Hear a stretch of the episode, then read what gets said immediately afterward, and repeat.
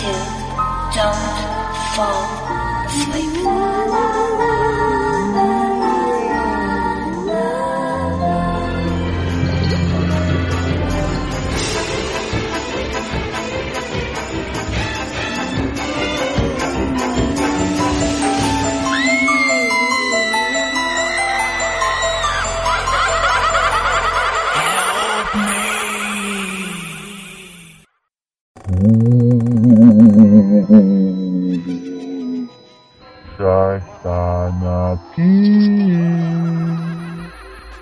Bienvenidos a un nuevo especial de Halloween de Media Podcast.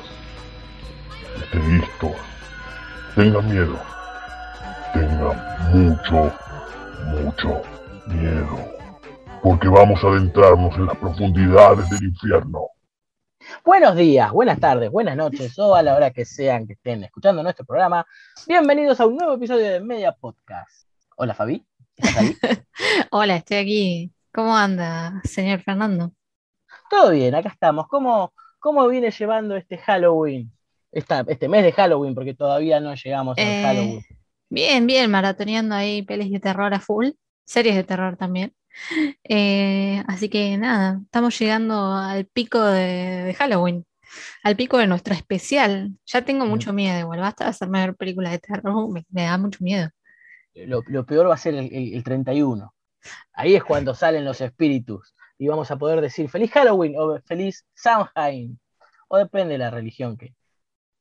Que practiques.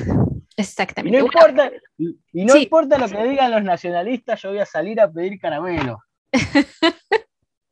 Pero si vos salís, aguante, aguante la, la mixtura de, de- de- de Claro. cosas, con de todo.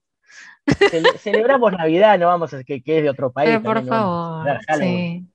¿Qué tenemos para hoy, Fernandito? Bueno, hoy vamos a hablar de uno de los clásicos del cine de terror de los años 80. Una película, así como la, el capítulo anterior de nuestro podcast, hablamos de una película que tuvo sus polémicas, tuvo sus entretenores místicos, sus maldiciones. Hoy vamos a hablar de otra de las películas malditas de Hollywood.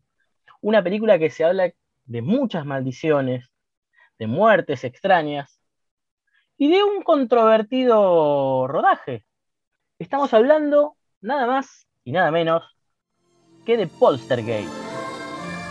Película dirigida por Toby Hopper, aunque todavía está en dudas porque es muy Spielbergiana. Viste que no sé si Sí. escuchaste alguna vez esa, la teoría de que en realidad esa película la, la dirigió el Steven Spielberg y que fue como un testaferro Toby. Eh, y sí, eh, vamos, vamos a, a tirar la posta. Si vos ves la peli, es, es 100% Spielberg. O sea, Es tiene muy- todo, todas sus marcas, es súper Spielbergiana, es, eh, no sé, ET con fantasmas, seamos sinceros. Eh, la verdad que, que, que pobre Toby, no le voy a haber dejado hacer nada. Este, eh, Spielberg lo, lo rebancamos, pero este, se nota, se nota que él metió muchísima mano o estuvo muy pendiente de, eh, de la tan conocida Poltergeist. Em, película que él no agarró por eh, dedicarse a, creo que en su momento era Indiana Jones, ¿no?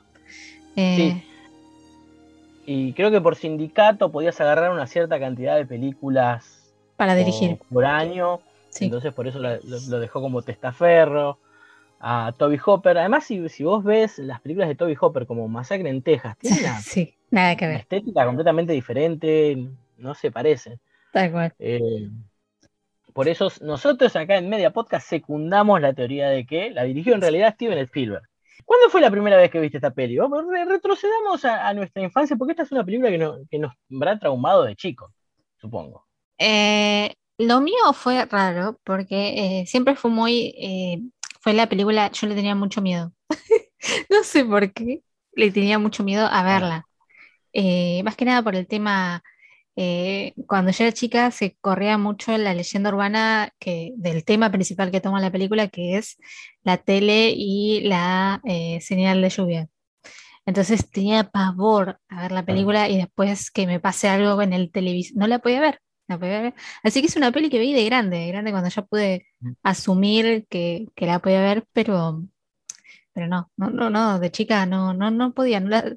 O sea, a ver, tengo las imágenes de ciertos momentos de la peli, pero nunca completa, o sea, nunca, nunca me animé.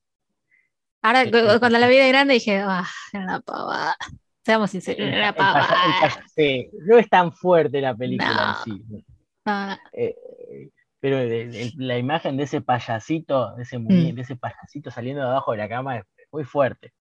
Y, y para los más jóvenes que tal vez no están acostumbrados a la, a la TV digital y cómo es, tal vez no recordarán, pero en, es- en esa época eh, en que se estrenó esta película, en el que- en nuestra infancia, a partir de las 12 de la noche ya no había más programación y las televisores estaban con solo estática, con esa lluvia, Mm. que, bueno, no sé si yo seré el único psicópata que lo hacía, pero solía, solía quedarme a veces un rato mirando la lluvia, a ver cómo se formaban esas cosas, esperando a ver, sí, siempre fue medio psi- psi- psicópata con el tema de lo sobrenatural, a ver si se formaba alguna cara. No, no, yo tenía pavor. Si yo veía que, que arrancaba la señal, la apagaba automáticamente, tenía pavor a, a la señal de lluvia. Y qué macana si cuando te ibas a acostar se prendía de vuelta Sí. sola, ¿no? No, Se no, a prender. A veces te pasaba que te quedabas dormido con el tele prendido y cuando te despertabas estaba eso ahí, ay, qué cagazo. Ya está, entró, entró el bicho. No hay forma de. no, ¿Por dónde escapo? O de otra cosa, de, meterte adentro de la televisor, del televisor, como, como le pasaba a, la protagonista de, de esta película, a Caroline. ¿Te imaginas terminar en ese mundo? Que en realidad no es que terminaba dentro del televisor, ellos podían escucharlo mediante el televisor. Y yo creo que eso fue lo que no me gustó de la remake. ¿Viste la remake? Eh, no, la remake no la vi. hiciste muy bien en no verla, no, no está buena. no está buena. Una de las cosas malas que, que- que noto en el remake es que, bueno, en el original uno no sabía dónde estaba Caroline. Ese mundo quedaba en la imaginación del espectador. Claro. Y en el, la remake te lo muestra. Te lo muestra y pierde, pierde ese impacto. Pierde ese impacto que, de, de dejarnos jugar con nuestra imaginación. Porque ¿qué- ¿a qué es a lo que más le tenemos miedo eh, como personas? ¿Qué es lo que más asusta a una persona? Lo que no conocemos. lo no desconocido. que creo que es lo que, lo que fue también, yendo, yéndome por las ramas, lo que, lo que hizo que cayera un poco la serie so- sobrenatural, supernatural. Que te Sí. acordás que antes el infierno vos tenías que imaginártelo, cómo eran Hmm. los demonios. Y después al, empezar a mostrártelo pierden ese impacto. Pero me, me terminé yendo por las ramas como es de costumbre. Sí, y igualmente si hablamos de Supernatural, aviso, voy a dar un spoiler, eh, nada que ver el tema del primer infierno que te muestran con Dean siendo torturado a Sí. el resto de los capítulos eh, de, de donde te muestran, es como que cambia 100% el- lo que es el infierno. Claro. Termina el spoiler, listo, no digamos nada de Supernatural. ¿Y vos, Fer, cuándo viste por primera vez este clásico? Mi, mi primer recuerdo de Postergate es en, acá en mi, en mi ciudad, en Florencio Varela. La- Lo menciono como si fuera un pueblito. Eh, cuando los que no teníamos cable solíamos agarrar unas señales de, de canales que venían de, de Uruguay, de otras ciudades, en los que solían pasarte películas. Y yo recuerdo que era chiquito y siempre me encantaba que te pasaban en las trasnoches estas películas de terror. Y yo me acuerdo haber enganchado Postergate ya empezada, cosa de no saber ni cómo se llamaba. Y fue una película que me gustó mucho, me, me- me encantó la temática de, de, de- de este personaje, de esta casa siendo atacada por, por, por entidades malignas, eh, cosa que ya, ya me apasionaba en esa época. Y me pasó de estar mucho tiempo sin saber cómo se llamaba la película. Hasta que un día la repiten en el viejo América 2. Un sábado a la noche, que solían pasar, hubo una época que pasaban muy buenas películas en canales de ahí. Y ahí fue la, la primera vez que tuve el conocimiento de esta película, del nombre de la película. En una época en la que nos pasaba mucho a todos de agarrar películas empezadas y ni saber cómo se llamaban. Ujú. Una época sin acceso a la información, sin acceso al internet, en el que no podíamos saber buscar de qué trataba una película o, o cómo se llamaba para poder conseguirla. Sí, básicamente 80-90 em, te enterabas las cosas por, por terceros. O sea, de repente estabas viendo Dragon Ball y te aparecía un Goku rubio y no entendías por qué. O sea, ¿qué, qué está pasando? ¿Por qué en la revista está rubio? Yo, yo eh, lo estoy viendo en Magic Kids y, y sí, morocho, ¿qué está pasando? Es pequeñito. A mí, a- a mí me, me pasó eso mismo con los muñecos, que te venía el muñeco de Picoro, yo no- ni lo conocía porque todavía no había aparecido. Para mí era el marcianito Pilaf que había crecido. Claro, sí, te vas inventando vos tus propias, tus propias historias en base a cosas que te llegan exteriores, porque claro, nosotros siempre estábamos como bastante atrás, porque antes tardaba muchísimo más en llegar la información. Ahora la, la información es inmediata, pero en los, en los 90 la verdad que, que no era tan así. A, a veces había un, el- una- un señor que, te- que atendía al videoclub copado, que se conocía todas las películas y vos se las describías y más o menos te decía, es esta, toma. Y te sacaba Sí. la película. Te sacaba la película de donde sea. Nos fuimos por la Sí, rama de vuelta, nada que ver. Nos volvemos a ir por las ramas.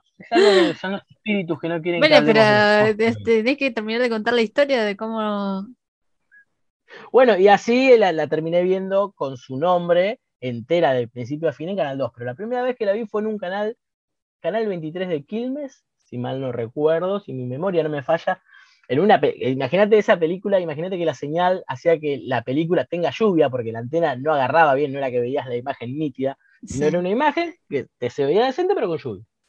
Bueno, lo, prim- lo primero que me puso, como, como- como bien me- mencionábamos hoy, lo primero que me puso la piel de gallina fue eh, el payaso, ese payasito Sí. que, que te salía de abajo de la cama. Sí, Y el, el miedo en el ponerme en los zapatos de Caroline, que es la, la protagonista de la historia, al ser transportada a otra dimensión. Cuando esa fuerza energética la chupa y la, mete dentro del ropero y de ahí andás a ver a dónde, a dónde se, se iba. Y, me llegaba mucho el calvario que, que- que sufría la familia. sí, la verdad que la peli, a ver, si, si la ves ahora, eh, eh, es bastante complicado que te haga asustar. eh, pero tiene escenas, eh, como vos bien decís, bastante fuertes. Bueno, si tenés así como fobia a los payasos, la escena del payaso, la escena donde mm, creo que es Ryan, de- se ve en el espejo y su piel se empieza. Ah, ese escena es re fuerte, o sea, esa sí te puede eh, como impactar, que se le empieza a sacar pedazos de su cara. Esa es bastante fuerte.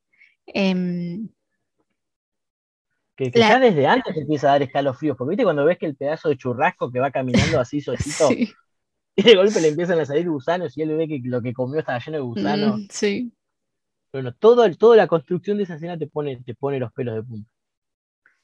Sí, y también por ahí es bastante fuerte la escena do- cuando em, Diane cae en el, en la piscina y está llena de cadáveres y empiezan a explotar esa cantidad de cadáveres. Ah, y eso me pone muy nerviosa también. Sí, Em, y más, y ahora, sabiendo lo que sabés sobre esa escena, No, ¿sigue no, poniendo no. los pelos de punta? Sí, sí, sí, me da como asquito, o sea, no. Contá, contá, contá qué es lo que está pasando con eso. Como muchos habrán escuchado, leído en algún lado, la, la- la película de Poltergeist tiene una maldición. ¿Y dónde se origina esta maldición? Justamente en esta escena de la pileta que menciona Fabi. Cuando empiezan a salir flotando esos cadáveres putrefactos. Según dicen, el equipo de producción trajo cadáveres de verdad para hacer la película. Salían más barato que mandar a hacerlos y por un- una cuestión de costos, de abaratar costos, terminaron trayendo estos esqueletos putrefactos sacados de un cementerio. De hecho, la actriz no sabía que esto eran cadáveres de verdad y fue la única en protestar cuando, cuando pasó. Después nadie dijo más nada de eso. Y la única en protestar fue esta, la actriz.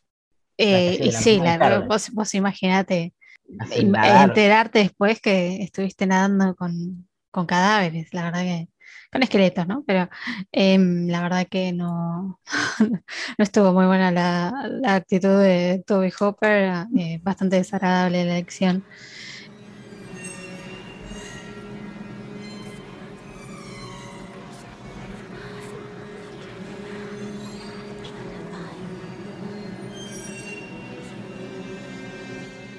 Bueno, y hablemos un poquito más de por qué Polstergate es la película maldita. Bueno, hubo varias muertes de protagónicos, de papeles protagónicos, que terminaron muertos. Bueno, eh, la actriz Dominic Dunn, quien interpretaba a la hermana adolescente de Caroline, murió pocos meses, no sé si un mes antes del estreno, eh, murió estrangulada a manos de su novio. Ah, ¿fue antes del bien. estreno? La película se había terminado de filmar, pero no, no, llegó, no había llegado a estrenarse. O sea, nunca, nunca pudo ver la película estrenada. Por data sabía que, bueno, que, que ah, había sido víctima de un crimen a manos de su pareja. Y sí, Ella agonizó estando en coma un tiempo y murió finalmente. Y, una de las, y otra de las muertes más conocidas que hubo fue la de Heather O'Rourke, Heather O'Rourke, que es la, la niña que hacía de Caroline. Una nena que se la veía prometedora, por ahí con un posible futuro eh, en la actuación, quien murió a los 12 años producto de una misteriosa enfermedad. Creo que se hablaba de la enfermedad de Crohn, ¿se llama Crohn? Sí. sí, la la que- enfermedad de Crohn. Sí. Después se descubrió que era otra enfermedad, la verdad que ahora eh, se me fue el nombre, Eh, pero sí, eh, lamentable porque es algo que no se detectó a tiempo y la pequeña Heather O'Rourke falleció a los 12 años. De Pero- hecho, murió antes de terminar la película. En el rodaje de la 3, uno de los últimos planos que faltaba de Heather, lo filmaron con una nena rubia de espaldas, que es algo que ya había pasado en- con El Cuervo, otra película maldita, en el que el actor murió antes de terminar la película y tuvieron que rebuscársela para, para en una época en la que no había eh, tecnología digital como para reemplazar rostros. Pero sí, esas fueron, esas fueron las muertes que más sonaron en torno a la película eh, y lo que reforzó esta idea de, una maldición. Igualmente a las secuelas, creo que también rondan dos eh, fallecimientos más. Es por eso que también se habla de que mm, ¿verdad? Poltergeist es la película maldita. Your children! Listen!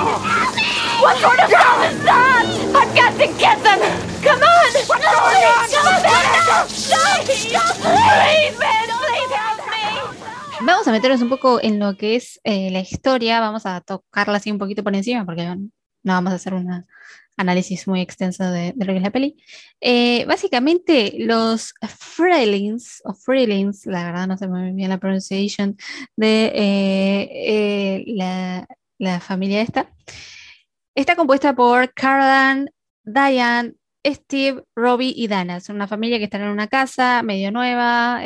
algo que, que tiene bastante constancia en la historia es el tema de dónde se establecen ellos como familia, del terreno, del trabajo que tiene Steven, o eh, bueno, algo que eh, es parte principal de la trama, es lo que el malvado jefe de Steven, que es un señor de carne y hueso, eh, tiene pensado hacer con distintos lotes de cerca de los suburbios.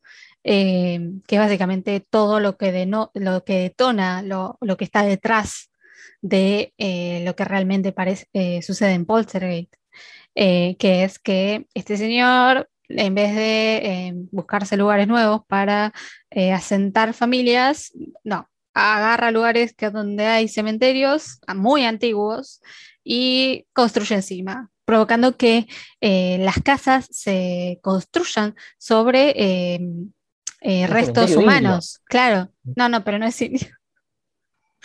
es indio. Ah, no, no, me estoy confundiendo con, con- con Cementerio Animal. Eh, y bueno, eh, eso sucede con, con las diferentes fases que hablan ellos durante la película. Las diferentes fases se refiere a los diferentes lotes de, em, de casas.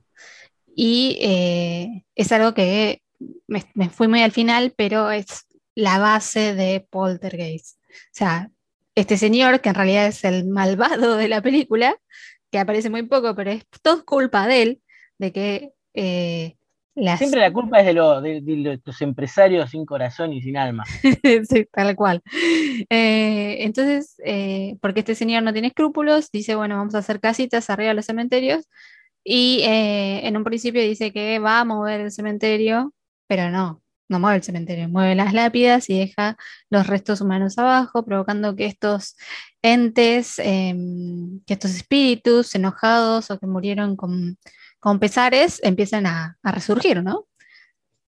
Qué ironía, ¿no? Porque justamente lo que hace el villano y lo que hace que detone la maldición en la ficción es exactamente lo mismo que hizo detonar la maldición en la vida real. Es creer o reventar. Sí.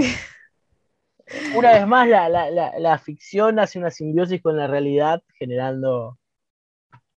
Claro, hermano, O sea, no te das cuenta, lo- no te das cuenta la película que estás haciendo. ¿Cómo vas a hacer lo mismo? No entendiste nada. Ya el guion te avisó que no podía salir nada bueno haciendo eso. O sea, si, si lo visualizaste en la ficción, ¿cómo no, no te lo puedes esperar en la vida real? Tal cual. Pero bueno, vamos eh, haciendo una lupita sobre la familia Freelings y encontramos que em, la pequeña Carola, eh, Carol Ann eh, tiene como sonambulismo, vamos a decir, y eh, tiene como esta em, cosita de que le gusta ponerse frente al televisor y hablar, y justamente es el televisor en sintonía de esta señal de lluvia. Y ahí se empiezan a notar las cositas raras, eh, la familia empieza a decir, uy, ¿qué le pasa a la nena? etcétera. Cu- Cuando llegan lo- los espíritus a la casa, la reacción de Caroline cuando con ese tono sin- entre siniestro y dulce dice, esa es, una, es una de las cosas que también me quedó grabada de chico. Eso y el árbol que, que está afuera ahí eh, como expectante mirando a Robbie. Eh, el nene tiene razón, la verdad que el árbol ese daba miedo, pero yo no entiendo por qué no cerraba la cortina. Cerré la cortina. Así no lo ves más. Y hasta hoy utilizo la enseñanza que le dan, lo de contar los segundos desde que viste la luz hasta que escuchas el ruido para saber qué tan lejos está la tormenta. Buen dato. Si tienen miedo a los truenos, Se da eh, la escena, la conocida escena de eh, They Are Here, en donde entre mirada diabólica e inocente, Carol Ann avisa que estos seres eh, ya son parte de la casa. Y ahí es donde se da todo este, posterior a esto se da toda esta actividad que tiene eh, la madre, que es Diane, de el temita con las sillas.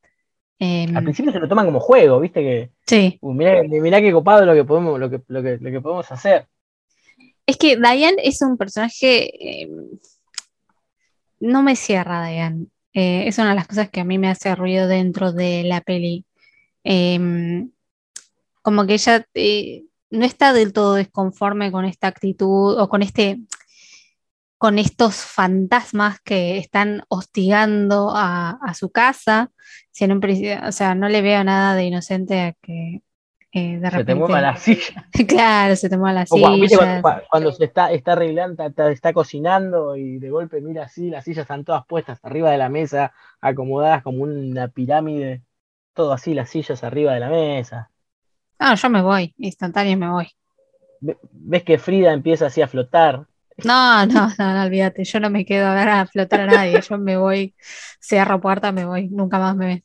Em, pero sí, es un personaje que a, lo largo de eh, lo que es eh, el, el film, mm, me parece raro, me parece que no termina de, eh, ¿cómo decir?, de cerrar, como... eh, es, es demasiado tibio para mi gusto. Me hubiese Sí. gustado que su, su posición sea un poco más de mamá, eh, super mamá. De, protectora. si de bien hecho, al final, al final sí se pone el. Juego, lo eh, que- sí. No, pero durante toda la película, no solamente ese momento, es un poco endeble. Durante toda la película ella es medio que, no sé, me, me choca. Eh, con Steven me pasa algo bastante parecido, de mitad de película para atrás, es- también es un personaje que, no, no los termino de entender, no los termino de entender. No sé si es una falla guion o simplemente yo no, No, no, la caso, pero no sé. Estoy analizando también una película que, que tiene sus años y que es difícil por ahí eh, ver películas eh, tan viejas ahora, ¿no? Pero Sí, bueno, es que no me sucede con El Exorcista, por ejemplo, no me sucede. Pero con esta serio, al 100% serio. Pasa que con el póster y por momentos vos no sabés si estás. Viste que tiene una onda cuando se empiezan a hacer bromas con el vecino que se cambian el control remoto, con el control remoto, las teles mutuamente. Son, son escenas muy de comedia. Claro, sí, ahí ya te digo, se nota para mí 100% la mano de Spielberg. Eh, tiene momentos eh, que están ahí, super clímax, y, y de repente ves que Diane y Steven están chapando antes de que entre el- a, a salvar a la nena. Es como, sí, no, no, ¿sabes qué no? Igual de- todos coincidimos en que la película es lo que es por los niños. Sí, sí, sí, por- sí. por Ahí el, el verdadero héroe de la historia es el niño que se, se- se agarra y se ata la soga para tratar de, salvar a su hermana, Caroline, eh, con todos los momentos que tiene en la película. Eh, esos, son, esos son los que se roban la película. Caroline, sin embargo, no la vemos durante gran parte de la película, solo escuchamos su voz y esos pocos momentos donde está ausente, em, se nota que falta su presencia. La verdad que Heather O'Rourke era una, una gran pequeña actriz. Eh, me, me- me gustó, de hecho es el personaje que más me gusta dentro de, de la película. También está el personaje de eh, Tangia Barrons, Barrows, eh, o Barrons, La- perdón, siempre, la siempre le... La, La pequeña exorcista, me encanta ese personaje, me encanta. Tiene esa paz, te transmite esa paz. Cuando da el discurso, ¿viste? Cuando da el discurso de. sí. Sí, eso es genial. Eh, sí, sí, sí, la verdad que es un personaje que me hubiese gustado que, que por ahí saquen un, un poquito más de jugo, pero bueno, igual está lo suficiente, ¿no? Los- hace su trabajo, está lo suficiente. Y, y la doctora Lesh em, también es como que aparece para, para completar al personaje de Diane, para sostenerla y demás, pero no me termina de cerrar. O sea, es como que no, le falta algo. Eh, ella cumple el rol de científico, de la, el de psicóloga, parapsicóloga que está ahí para. Y le falta, le falta, le faltan cositas. Eran más para divertirse las películas. Unas cuantas películas así. Teníamos por un lado los 70, claro, ten- tengamos en cuenta esto, El Exorcista venía de los 70, que era una época más seria, en donde se tomaba más en serio a sí mismo las películas de terror, como mm, El Exorcista mismo, eh, La Profecía, eran películas muy, muy, muy fuertes. Y en esta, es- en los 80, ya empezaban a hacer con, con un poco más de. con alivios cómicos. De hecho, se ve también en Freddy Krueger, las películas de Freddy Krueger que se hacen chistes, las de Chucky, que tienen esa especie de humor negro. Sí, es una cuestión, como bien vos decís, qui- quizá también generacional, ¿no? Eh, No me olvido la vez que fuimos a ver eh, Batman, la de Tim Burton, Sí, em, a, a un estreno que se daba en una privada, un estreno, a, una, a un evento que se daba en una privada y era para ir a ver la peli, qué sé yo. Eh, y me acuerdo que una niña, niña, bueno, era una chica 20 y algo, 10 y algo, em, salió diciendo, y vos te debes acordar, salió diciendo, esto veían los, esto veían en los 80, y yo me quedé como, me ay, tuvieron que agarrar entre cinco para que. Me dolió. la furia que me agarró a mí. ¿Qué dijo? me dolió bastante. ¿Cómo vas a decir eso? Escuchame, Eh, mocosa. Sí, sí, sí. Pero bueno, ya te digo, es, es, eh, es una cuestión generacional. Es, eh, eh, no sé, analizar hoy estas pelis es complejo, es complicado. es difícil no verle los errores, pero, pero tienen eso de que no pierden la magia, de que tienen ese misterio eh, y de que van a quedar igualmente, no importa que hoy las veamos flojas o malas o lo que sea. eh, sí, son los clásicos. inmortales. De hecho, eh, en la remake eh, tienen un poco más de solemnidad los personajes y dejan de hacer estos chistes. Y le falta, le falta chispa. Y un detalle que me, me había olvidado de comentar durante cuando hablamos de la maldición. Sí, un detalle que no, no es dato menor. Imagínate esto. Empiezan a filmar la escena en la que el nene tiene la escena con el payaso. ¿Viste la escena cuando él sale de la cama y lo empieza a ahorcar? Sí, ponete en situación, todo oscuro, el director dice acción, y hay una falla en el dispositivo que hacía que, que manejaba el brazo del payaso. Y el niño empieza a ser estrangulado de verdad por el muñeco. Cosa que ya reforzaba la- la teoría de la maldición en el, durante el rodaje. O sea, el, el- el niño casi muere ahorcado por el mismo muñeco que tenía que ahorcarlo en la ficción. Y la verdad, eh, con los casos que tenemos últimamente de eh, peligros en el set, cosa que ya venimos hablando con el cuervo, con el exorcista, con lo que sucedió hace poquito con Alec Baldwin, eh, no es de en- eh, no es de sorprenderse que en el set Sucedan estos accidentes que pueden ser completamente predecibles, evitables, eh, pero bueno, eh, no me extraña. Son of a bitch, you moved the cemetery, but you left the bodies, didn't you? You son of a bitch, you left the bodies and you only moved the headstones! You only moved the headstones! Bueno, continuando con, con un poquito de lo que estábamos hablando, el momento donde deja de, de aparecer nuestra Carol Ann es cuando raptan a este mundo X, tridimensional, paranormal, no sé, porque ella está pero no está. eh, y Está usan de, sí, y usan de chivo expiatorio a Robbie y todo su tema con el, con el árbol, que si no tenías miedo de que te coma un árbol, a partir de ahora lo vas a tener. Y de ahí es donde empieza el, el tema de, de la familia, ¿no? Cómo recuperar a Caroline, a Caroline, dónde está, eh, qué- hacemos para recuperarla, y ahí es donde eh, entra en juego la doctora Lesh y su equipo. Hay una mezcla entre lo científico y lo sobrenatural para tratar de ese, ese equipo que se forma para poder eh, solucionar este problema. Y bueno, y ahí es donde se empiezan a armar el equipo y, empiezan a notar las curiosidades que hay en la casa. Em, vemos un poco de lo que pasó en el cuarto, el, que tienen clausurado.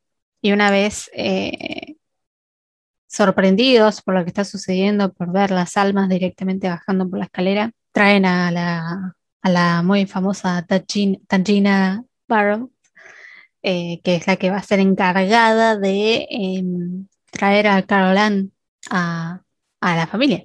Y no sé si, no sé si me, me pasaba solo a mí, unas cosas de las que tengo pendiente que me hubiese gustado ser es investigador paranormal. Imagínate, imagínate estar ahí en una casa. Viendo No, no, yo no, me- yo no hago esas cosas porque no puedo.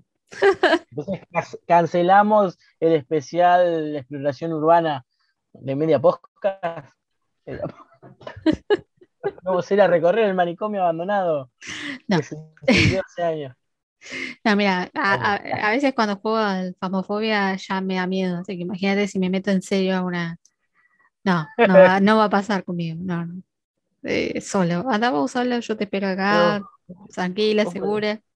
Que necesito un coequiper, si no, no, no, es lo, lo mismo. ¿Y- y- ¿Quién me reclama si, si no. vuelvo?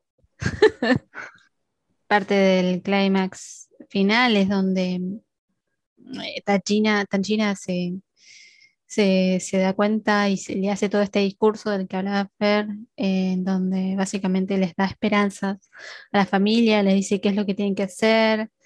em, y se abre este, esta puerta, ¿no? Llegan a la conclusión de que hay puertas que, Sí. que dan a este mundo eh, paranormal y que está en su closet.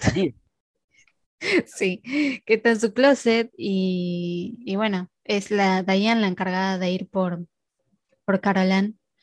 Eh, y bueno, eh, mágicamente la trae, la trae de regreso.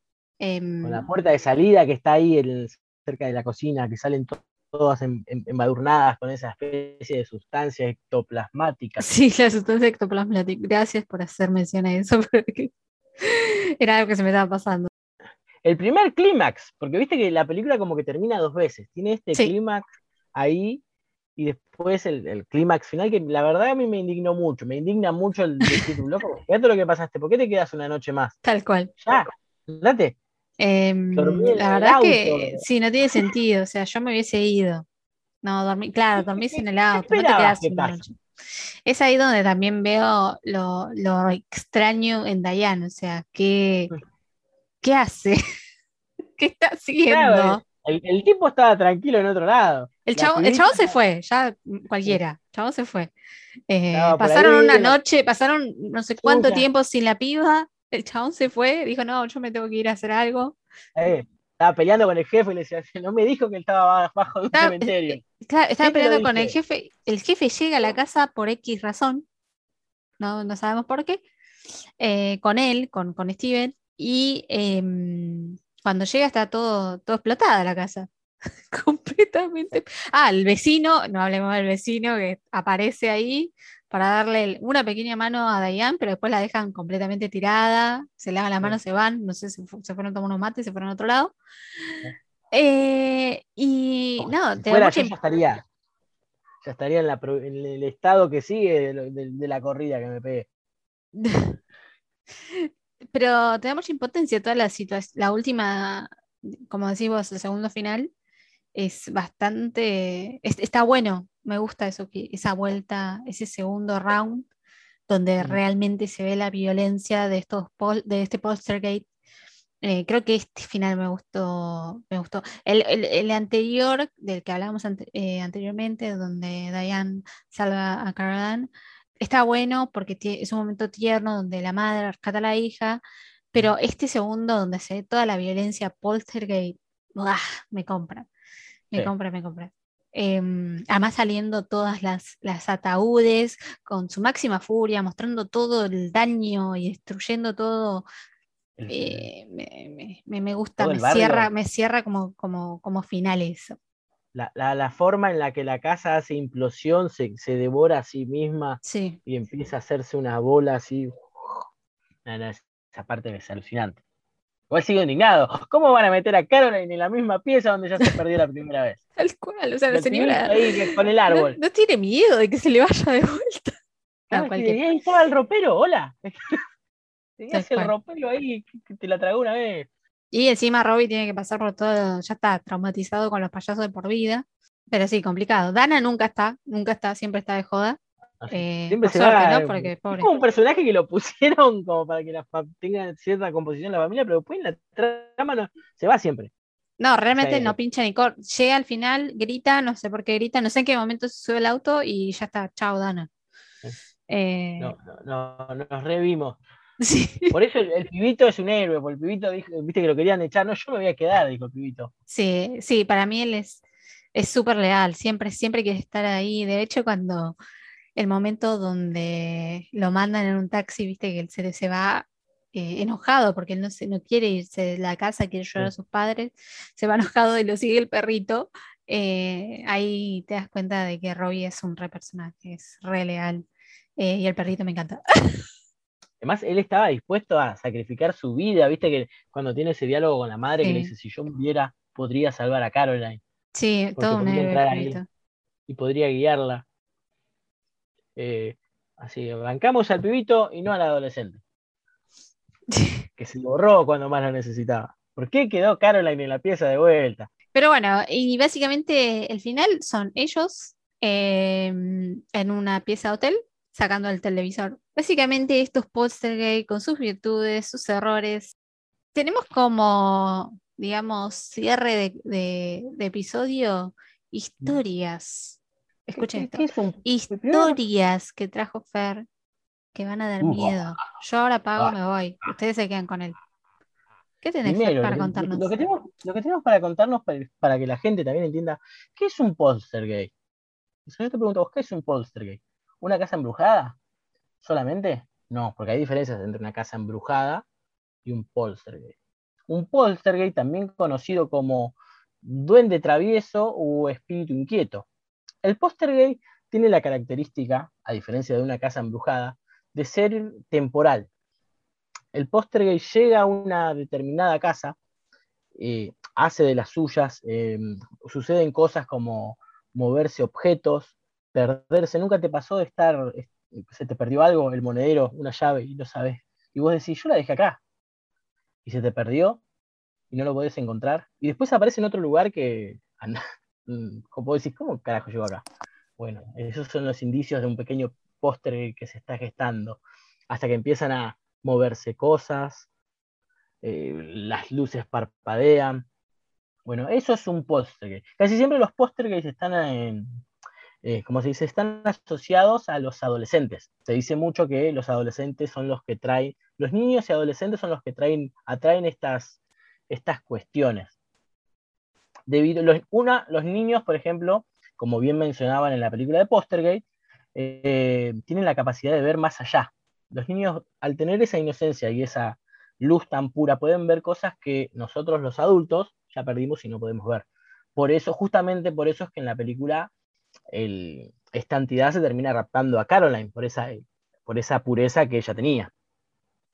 Y los adolescentes, hay una teoría que dice que en realidad los adolescentes son los que generan como una especie de energía psicoquinética cuando están con estos desórdenes hormonales y pueden llegar a generar estos, por medio de la telequinesis, estos movimientos, cosas de desorden eléctrico. Tengo para mencionar dos póster gays famosos uno de Estados Unidos, que fue en los años 70, en el año 1974 en California, para ser exacto, el caso de Carla Morán. No sé si lo escuchaste nombrar, Fabi. No. El caso de, es un caso muy extraño de un póster gay en el que Carla Morán era una madre viuda, una viuda, madre de cuatro hijos, que aseguraba que todas las noches era violada reiteradas veces por un espíritu, por una entidad.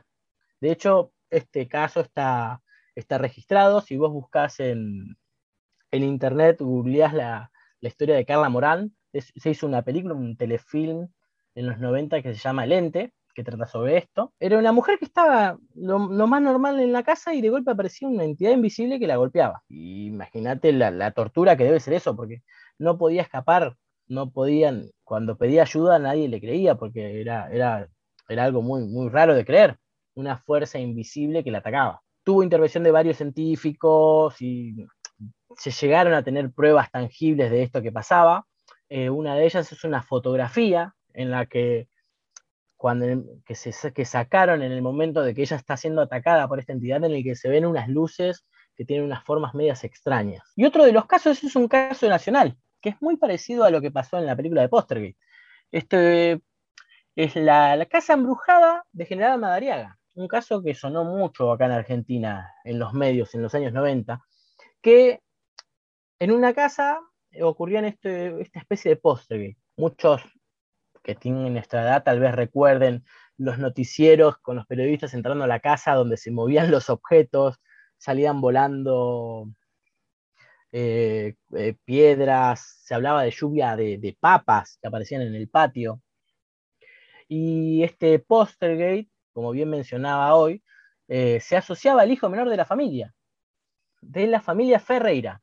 Era la familia que padeció este calvario en los 90. Y bueno, eso es todo lo que tengo para decir sobre los Polstergate. Bueno, muy bien. Creo que hasta haya asustado a varias personas, a mí entre ellas. Eh, muchas gracias por eso, Fer. no quiero más. Pero igual no tenía el dato de. La verdad es que yo no sé de meterme mucho en, el tema paranormal, pero me da miedito, más que nada. Em, pero no, no, no, la verdad que no sabía nada de, del tema nacional. Me asombraste con eso. Uy, acá tenemos nuestras propias cosas eh, tenebrosas acá en el país. Y bueno, algún día se va a venir el especial leyendas urbanas. Mm, ya me voy preparando para ese día. sí, yo me tengo que preparar espiritualmente porque miedo. Eh, sí, me quedó claro. No se pierda que la, próxima vamos a jugar al juego de la copa a la Ouija. Dale la lapicera también. No sé si llegaste a darle la lapicera. Yo lo jugué al de la lapicera en la escuela primaria. En realidad yo no quería eh. jugar porque le tenía miedo. sí. Jugaron y, me acuerdo que hice un escándalo porque querían preguntarle al, al espíritu con el que jugaban ¿A qué edad se va a morir Fer? sí, siempre, ¿por qué siempre íbamos con la pregunta de la muerte? Por favor. me acuerdo que me tiré arriba del papel, lo rompí así, no le van a preguntar nada. Sí, la verdad que, que la pasabas mal con ese jueguito. ¿Por qué siempre hacían la pregunta esa? Bueno, quería saber, ¿verdad? No terminé maldito, pero terminé en dirección. Así que bueno, nada, este es nuestro gran análisis o pequeño análisis de Polstergate. Espero que les haya gustado o si tienen algo para decirnos, ya saben, nos pueden escribir a mediapodcast.gmail.com ¿Vos tenés algo más para agregar, Fer? Y si tienen, si tienen alguna historia paranormal que les haya pasado y quieran compartirla con nosotros, no duden en escribirlo. Yo la pasé bien. Yo la pasé bien. La pasé bien. No, la verdad que, que la pasé bien. Me gusta, me gusta agarrar estos pequeños clásicos y grandes clásicos y, y analizarlos y poder charlarlos, además con, con Fer, que es el, el fan del terror.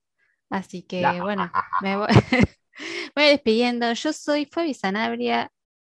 Yo soy Fernando Segovia y nos vemos la próxima semana. No nos vemos, la volví a cagar como la cago siempre. Nos escuchamos la próxima semana. Sí, eh, esto lo voy a dejar y sepan que Fer siempre dice nos vemos. Es costumbre. Algún día estaremos en tele. Chau, chau. Hasta la, hasta la próxima.